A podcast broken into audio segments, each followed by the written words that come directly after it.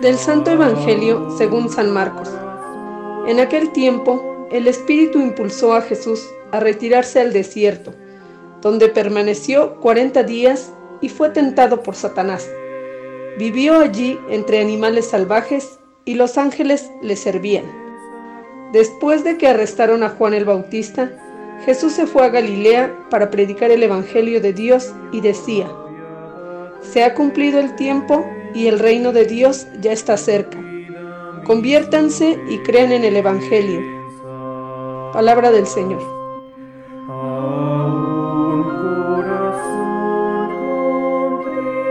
Primer domingo de Cuaresma.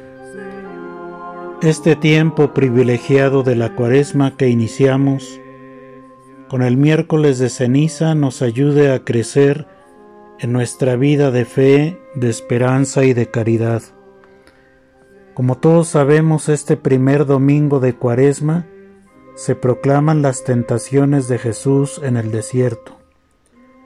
Este año de forma particular toca al Evangelio de San Marcos narrarnos las tentaciones, pero sin entrar en detalles, sino que las narra brevemente y se limita a decir que Jesús fue llevado por el Espíritu para ser tentado en el desierto. Por otro lado, en la primera lectura tenemos el episodio del diluvio y la imagen del arco iris, en el que Dios establece una alianza de salvación con su pueblo. ¿Qué relación encontramos con el diluvio de la primera lectura y las tentaciones. En el primer siglo de la Iglesia, los primeros cristianos tenían el arca como símbolo de los creyentes de la Iglesia, y estos tienen la gracia de navegar por encima de las tentaciones sin hundirse en ellas. Dios nos da la gracia de vencer las tentaciones sin hundirnos en ellas. El arco iris tiene un comienzo, un fin, dos extremos, que representa a Jesús como el puente, el Hijo de Dios que humanamente se acerca a nosotros, a nuestra debilidad, para redimirnos. Es el Dios que se acerca para ser tentado.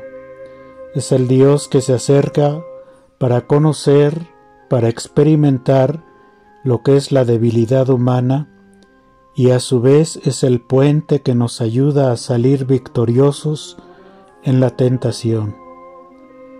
Por lo tanto, debemos tener confianza en el Señor, porque venciendo las tentaciones se realiza en nosotros un designio de salvación.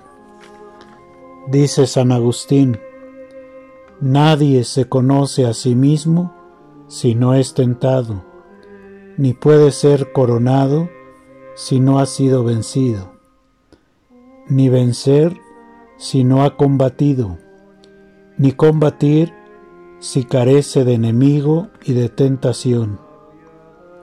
Con esta reflexión de San Agustín nos invita a tener fortaleza en medio de las tentaciones.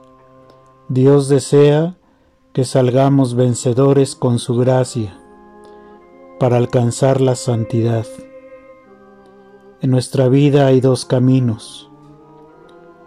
En un camino podemos salir derrotados y dejarnos vencer por la tentación y la tentación se hará ocasión de pecado. El otro camino es el de la gracia en la que Dios nos asiste y nos ayuda a salir renovados y contentos de ser fieles servidores de Dios y de continuar nuestra misión en este mundo. Que la invitación del Papa Francisco en su mensaje para la cuaresma de este año, que nos invita a vivir de manera intensa nuestra conversión, basada en el ayuno, la oración y la limosna, medios que nos ayudarán a vencer las tentaciones, nos preparen a vivir una Pascua de fraternidad. Que la gracia y la bendición del domingo dedicado al Señor les bendiga a todos. Amén.